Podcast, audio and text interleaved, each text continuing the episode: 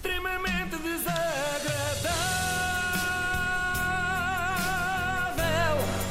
É mais forte do que é. Hoje vou arriscar tudo e falar de advogados. É Opa. perigoso porque eles, no estalar de dedos, metem-me em tribunal. E se tiver muito azar, ainda sou, sou defendida por eles e a coisa pode mesmo correr mal. Eu estou a falar dos advogados que ficaram célebres esta semana por defenderem os arguídos do caso Invasão a Alcochete. Dito assim, parece mesmo uma batalha na Síria, não é? Isso é o nome, é o nome oficial? Depois de Alepo, Alcochete.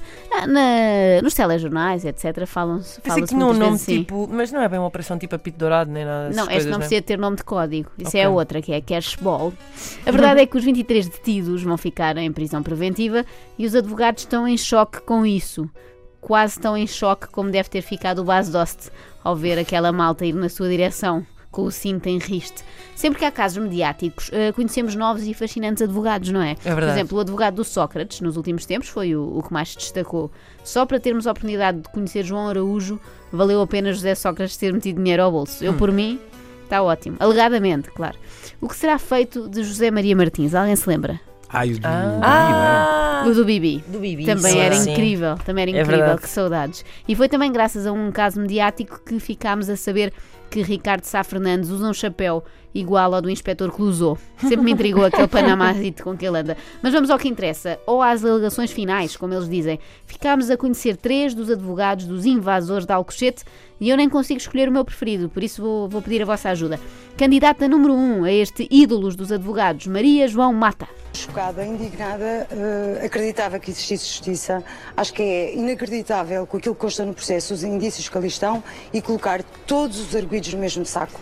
Bem, de certa forma foram eles que se colocaram todos no mesmo saco ao irem de cara tapada. É que torna-se difícil distingui-los. Como é que uma pessoa faz para provar que era o de meias de vidro na cabeça e não o que tinha um gorro de lã com buracos nos olhos? É indescritível o que foi feito ali.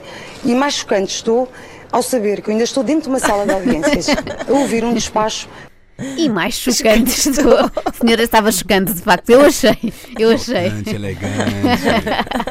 Na prova de fluência a português vai ter má nota.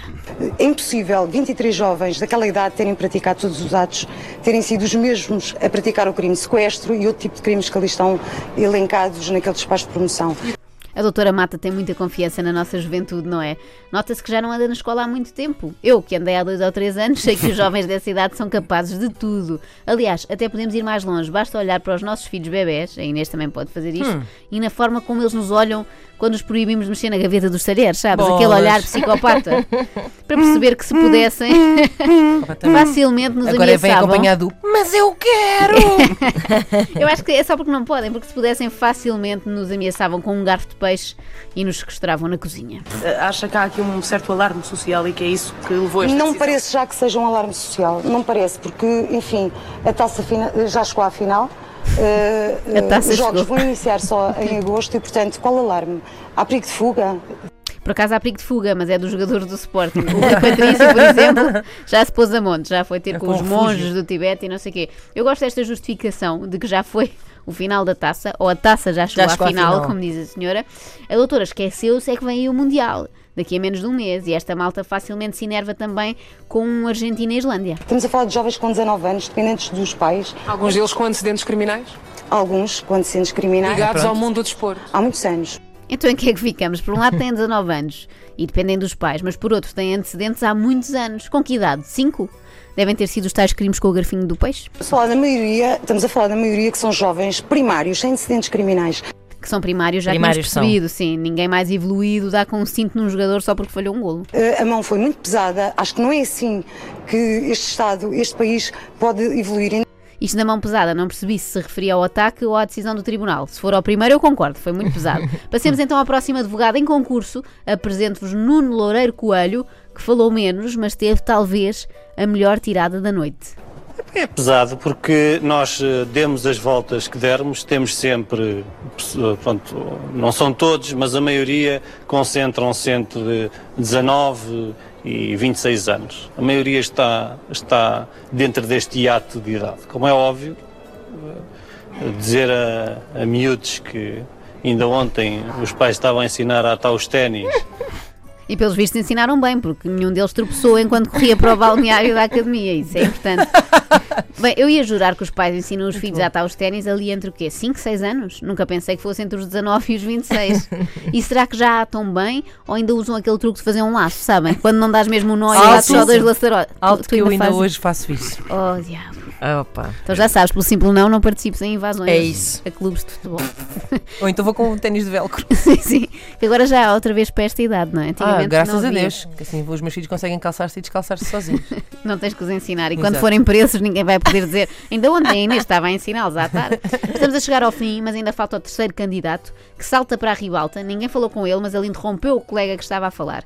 Trata-se de um advogado cujo nome é desconhecido e que doravante será chamado de o causídico da Alfama. Já vão perceber porquê. O que teve em conta foi, são os factos constantes dos autos, foi, foi a prova. também.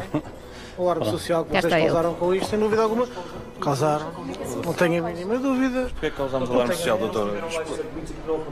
Não, antes, pelo- antes pelo contrário, houve factos que não consubstanciam a a aplicação de prisão preventiva. E a comunicação social não pode fazer o seu trabalho informando de, de que forma é que este trabalho. vocês empolaram este assunto, digo-vos já, não sei até que ponto é que. Porque contando a verdade, isso, isso acabou por levar ao alarme social. Doutor, diga lá o que é que os jornalistas empolaram. Diga lá, concretize lá não, o que é mas que diga, não, empolaram. diga estou aqui a falar de verdade. A verdade não é a vossa verdade. é a verdade foi É ali eu dentro, não é aqui. é que É eu estou a dizer. Expostos que se foi a comunicação social, como é natural. Portanto, por, de que forma é que dizem algo assim? Estou- continuo, e continuo a referir e a mencionar. Co- Foi empolado este caso, não é tão grave, não tem a gravidade que fizeram parecer ter. Digo-lhe desde já, olhos nos olhos, sem problema nenhum. Não sei o que é melhor, se a forma do senhor falar, se o facto dos jornalistas entrarem ali num bate-boca sentindo-se ofendidos. Mas não fomos nós que acusámos os arguidos de terrorismo, doutor. Não, desculpe lá, foi, uma empolação- foi empolado de forma que foi, esse fosse o resultado final. Quando diz empolação, está a dizer o quê, exatamente? Desculpe, não era preciso este circo todo. Muito bem, doutor. Aparentemente não está contente com o trabalho da comunicação social. Vamos deixar ouvir então o seu colega em questão. Reparem como a jornalista lhe corta logo o pio, como quem diz: Não penses que ainda estás em tribunal e tens direito a falar, aqui quem manda sou eu, acabou-se. Mas também tem que dar razão aqui ao causídico da Alfama. Era escusado os jornais terem noticiado isto, até porque, como disse Bruno Carvalho, o crime faz parte do dia a dia. Então e agora, conseguem escolher o vosso favorito dos três? Olha, é difícil. O que eu sei é que não gostava nada de ser advogada. Eu, Isso é que eu tenho a certeza. eu ainda assim gosto mais do do Sócrates. De- Destes três. Exato, sim, é verdade, é verdade. Eu acho que a coisa vai estar difícil para estes 23 que foram detidos. Já avaliar por estes argumentos, É se calhar vai demorar até sair. É verdade.